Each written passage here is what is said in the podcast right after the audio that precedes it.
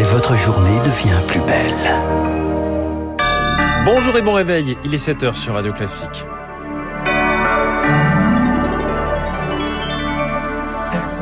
La matinale de Radio Classique avec François Geffrier. Y aura-t-il bientôt une troisième dose de vaccin anti-Covid pour tous les adultes? La Haute Autorité de Santé recommande d'y aller par étapes. D'abord les soignants, près de 4 millions de personnes sont concernées. Elles n'en peuvent plus, les sages-femmes redescendent dans la rue aujourd'hui à Paris, salaire trop faible, manque de moyens, la profession n'attire plus.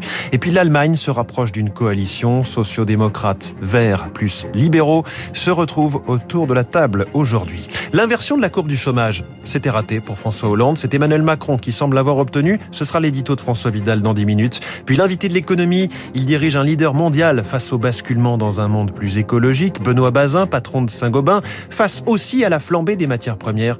Il est avec nous dans un quart d'heure. Radio classique. Lucille Bréau, la troisième dose de vaccin contre le Covid bientôt étendue aux soignants. Elle était jusqu'à présent réservée aux personnes les plus à risque. Ce sont maintenant ceux qui les côtoient qui pourraient bénéficier de ce rappel. La haute autorité de santé, en tout cas, le recommande. Premier concerné, les personnels de santé. Le but, Rémi Vallès, c'est de faire face à la baisse d'efficacité du vaccin après six mois. Pour une efficacité maximale, ce nouveau rappel doit être effectué six mois au moins après la dernière injection. Et pour le moment, précisent les autorités sanitaires, il ne peut se faire qu'avec un seul vaccin, celui de Pfizer BioNTech. Au total, 3 millions de professionnels seraient concernés, l'ensemble des soignants, les personnes travaillant dans le transport sanitaire, comme les brancardiers et les ambulanciers, mais aussi les salariés du secteur médico-social, les aides à domicile, les employés des EHPAD ou encore des structures d'accueil du public handicapé. Mais la haute autorité de santé ne se limite pas aux seuls professionnels, elle préconise aussi une troisième dose pour les plus de 18 ans vivant dans l'entourage d'une personne immunodéprimée. Cela représente près de 400 000 Français. Pas de rappel en revanche pour le reste de la population, en tout cas pas pour l'instant, mais la HAS estime que ce sera probablement nécessaire dans les mois qui viennent. Rémi Vallès, le pass sanitaire, lui, sera au cœur des débats du Conseil de défense ce matin. Sera-t-il supprimé par département ou à l'échelle nationale? Le gouvernement a demandé son avis au Conseil scientifique. Au niveau national, le taux d'incidence est repassé sous le premier seuil d'alerte des 50 cas pour 100 000 habitants. Le port du masque, plus obligatoire à l'école primaire dans 21 départements supplémentaires à partir de lundi prochain, soit 68 au total. Il le restera en région parisienne, dans le sud-est, le nord de l'Auvergne, Rhône-Alpes, le Jura, la Mayenne, le Cher, la Charente ou encore la Haute-Vienne. Les sages-femmes redescendent dans la rue. 40% de celles qui travaillent à l'hôpital seraient en épuisement professionnel, perte de sens, rémunération trop faible, manque de moyens de personnel. La profession peine à recruter, à tel point que cet été, des maternités ont dû fermer. Cela n'étonne pas Camille Dumortier, la présidente de l'Organisation nationale syndicale des sages-femmes. Cet été, les problèmes de recrutement ont été encore plus importants que les années précédentes. De toute façon, ces problèmes de recrutement ne, sont plus présents que l'été, mais tout au long de l'année. Donc, immanquablement, il y a des structures qui euh, n'arrivent plus à retrouver euh, de personnel.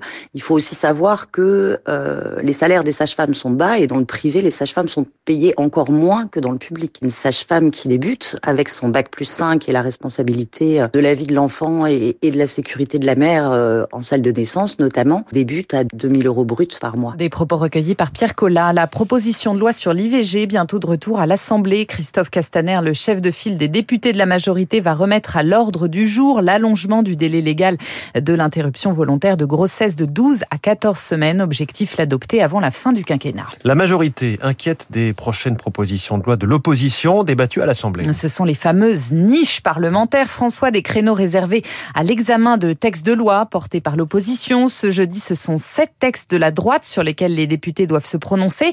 Ils relèvent souvent d'un calcul très politique, surtout à l'approche de la présidentielle Victoire Fort. Pour piéger la majorité, les républicains ont par exemple travaillé sur des domaines investis par la Macronie. Le président décide d'un repas à 1 euro pour les étudiants boursiers. Une députée LR propose elle la création d'un ticket restaurant pour tous les étudiants. La droite a aussi habilement ajusté son calendrier avec le Sénat où elle a la majorité pour présenter des textes dans les deux chambres presque en même temps afin de les adopter au plus vite. Pas de régalien, pas de sécurité, pas d'immigration. Notre volonté c'est de mettre le marqueur sur la droite des solidarités, assume le président du groupe LR à l'Assemblée. Stratège car les marcheurs ne peuvent pas non plus être dans le rejet bêta, ils devront faire des concessions sur certains textes et les voter. Huit journées sont réservées à l'opposition d'ici à la fin de la session parlementaire. Huit journées où l'AREM va serrer les dents. Victoire fort, ils se sont avancés à la barre, parfois chancelants. Les rescapés du Bataclan ont commencé à témoigner hier au procès des attentats du 13 novembre. Edith, Bruno, Clarisse, Jean-Marc, des premiers témoignages pour raconter l'enfer de cette nuit de 2015 et les séquelles physiques et psychologiques qui en découlent encore. Il est 7h05. L'Allemagne se rapproche d'une coalition. Les sociodémocrates, les Verts et les libéraux se mettent autour de la table aujourd'hui. Arrivés en deuxième position des législatives, les conservateurs, eux, ne s'avouent toujours pas vaincus. Marc Tédé. C'est le scénario privilégié par les Allemands, le social-démocrate Olaf Scholz à la chancellerie, appuyé par les Verts et les libéraux. À partir d'aujourd'hui, les trois partis entament en quelque sorte des négociations exclusives, même si elles ne sont pour le moment que préliminaires. Il s'agit de vérifier qu'un gouvernement commun est possible et les discussions s'annoncent tendues. Il faudra s'entendre malgré les divergences, notamment sur la fiscalité. Les sociodémocrates envisagent ainsi des hausses d'impôts. Les libéraux s'y opposent. Des libéraux qui, comme les Verts, refusent pour le moment d'exclure une alliance avec les conservateurs, de quoi nourrir quelques espoirs du côté d'Armin Lachette, leur chef de file, de plus en plus contesté dans son propre parti. Il se dit toujours prêt à reprendre les négociations. Les précisions de Marc Tédé, l'ambassadeur de France en Australie, bientôt de retour à Canberra, trois semaines après avoir été rappelé en pleine crise des sous-marins. Retour salué par l'Australie. Aucune date n'est fixée pour l'instant. Au Texas, la loi controversée interdisant la grande majorité des avortements bloquée temporairement par un juge fédéral. Il parle d'une privation choquante d'un droit essentiel. La, la, la loi prévoit qu'il est interdit d'avorter une fois les premiers battements du cœur de l'embryon détectés dès six semaines. Et puis le prestigieux prix Nobel de littérature décerné aujourd'hui. Ce sera à 13h à Stockholm, parmi les favoris de japonais Haruki pardon, Murakami ou encore la française Annie Ernaux. Merci, c'était le journal de 7 heures signé Lucille Bréau. Dans un instant, le rappel des titres de l'économie, l'édito de François Vidal des échos et les bons chiffres du chômage. On ne boude pas son plaisir ce matin. Puis l'invité de l'économie, alors que les pays en développement s'urbanisent à toute vitesse, comment construire de façon durable? Le groupe français Saint-Gobain a sans doute la solution en main. Son directeur général est sur Radio Classique.